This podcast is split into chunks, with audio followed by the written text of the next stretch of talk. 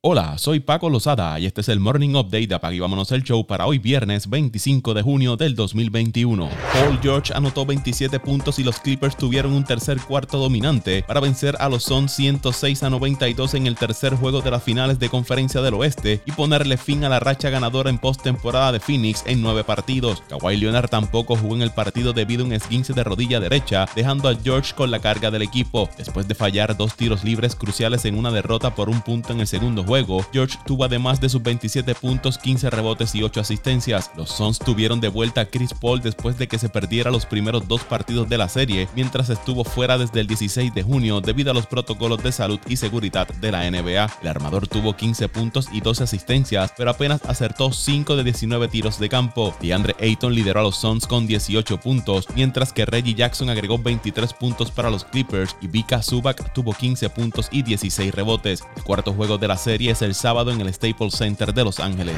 Mavericks de Dallas están finalizando un acuerdo para contratar al exjugador de la NBA e integrante del Salón de la Fama Jason Kidd como su próximo dirigente, dijeron fuentes a Adrian Wojnarowski de ESPN. Kidd tuvo marca de 183 victorias, 190 derrotas, con tres apariciones en la postemporada como dirigente del equipo de Brooklyn en el 2013-2014 y con los Bucks de Milwaukee del 2014 al 2018. Pasó los últimos dos años como asistente de Frank Vogel en el equipo de los Lakers. Después de 13 temporadas, el dirigente de los Mavericks, Rick Carlisle, anunció la salida del equipo. Y hablando de Carlisle, este llegó a un acuerdo de 4 años y 29 millones de dólares con el equipo de Indiana para ser su próximo dirigente. Indiana trae a Carlisle para reemplazar a Nate Bjorkgren, quien fue despedido después de una sola temporada con el equipo. El ex dirigente de los Mavericks se ha establecido como uno de los principales dirigentes de la NBA, registrando un récord de 836 victorias frente a 689 derrotas en 19 temporadas, ganó un campeonato de la NBA con Dallas en el 2011 y también ganó un anillo como jugador con el equipo de Boston en el 1986.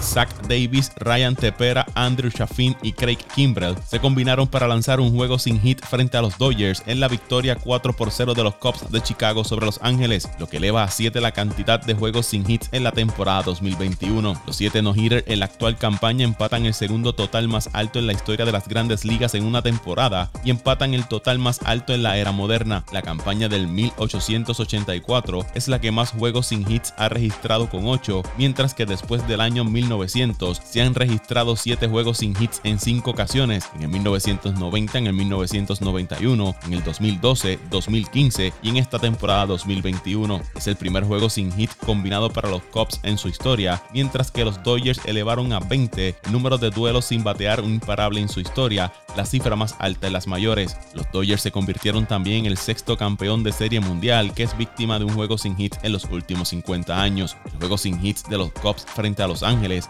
es el sexto que logra un equipo visitante en la actual campaña, el total más alto en la historia de las grandes ligas, y puso a Chicago en un empate en el cuarto lugar de la lista de más no-hitter para un equipo con 17, junto con los gigantes de San Francisco y rojos de Cincinnati. Zach Davis trabajó seis entradas en las que concedió cinco bases por bola y recetó cuatro ponches, a pesar de las cinco bases por bolas que regaló, ningún corredor pasó de la segunda base. Carlos Correa conectó tres indiscutibles, recibió dos bases por bola, remolcó tres carreras, ayudando a los Astros de Houston a vencer a los Tigres de Detroit 12 carreras por 3 para extender su racha de victorias a 11. La racha de Houston está a una del récord del equipo, establecido en el 1999 e igualado en el 2004 y 2018. Luis García ganó su cuarta apertura consecutiva, permitiendo dos carreras y siete hits en seis entradas. El receptor de los Yankees de Nueva York, Gary Sánchez, indicó que no participará de la competencia de cuadrangulares del 2021, informó Brian Hawks. El dominicano expresó que disfrutó de la experiencia en el 2017, pero considera que se agotó después de las primeras rondas de la competencia. Durante esta campaña, Sánchez lleva 13 cuadrangulares, 29 remolcadas, 27 anotadas, 44 indiscutibles y un promedio de 240. Las medias blancas de Chicago están explorando el mercado de cambios para reforzar su alineación que ha sido golpeada por lesiones y tienen en la mira al jugador del cuadro de los Diamondbacks de Arizona, Eduardo Escobar, y al segunda base de los Piratas de Pittsburgh, Adam Fraser, según reporta John Heyman de MLB Network. Las Medias Blancas perdieron recientemente al segunda base Nick Madrigal durante la temporada debido a un desgarre en el tendón de la Corva. Tampoco cuentan con los jardineros Eloy Jiménez y Luis Robert, aunque cada uno podría estar disponible al final de la campaña. Chicago está a dos juegos arriba de los indios de Cleveland en el liderazgo de la división central de la Liga Americana, a pesar de la serie de lesiones en sus jugadores de posición.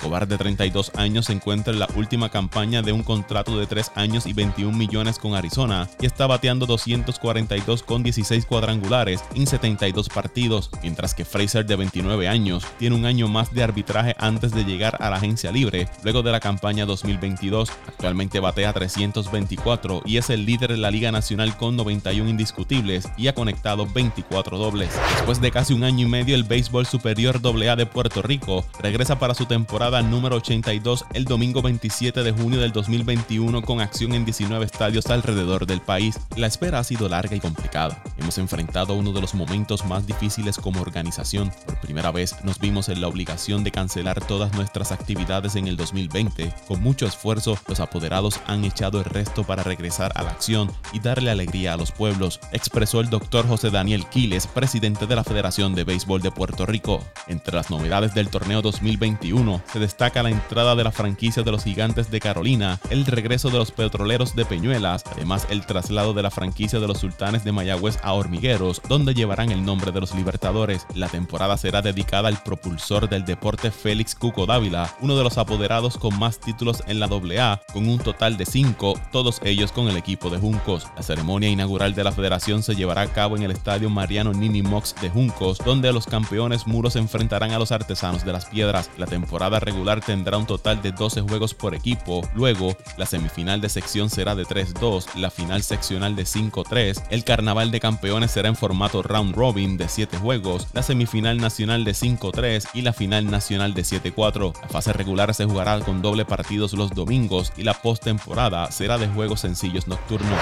Los Steelers de Pittsburgh dejaron en libertad al jugador de la línea ofensiva David De Castro, anunció el equipo. De Castro de 31 años ha sufrido de problemas en el tobillo y está evaluando su futuro como jugador según Mike Garafolo de NFL Network. El seis veces Pro Bowler y dos veces All Pro ha pasado toda su carrera de 9 años con los Steelers y su liberación le ahorra a Pittsburgh 8.75 millones de tope salarial para llenar la vacante de De Castro. Los Steelers firmaron a Trey Turner por un año. Turner ha sido cinco veces Pro Bowler y fue dejado en libertad por los Chargers de Los Ángeles en marzo. Pittsburgh cambió su línea ofensiva esta temporada baja, separándose de Marquise Pouncey, Alejandro Villanueva, Matt Failer y ahora De Castro. Shuk Wuma Okorafor, una selección del sorteo 2018, es el único jugador iniciador que regresa al equipo en la línea ofensiva. vámonos show.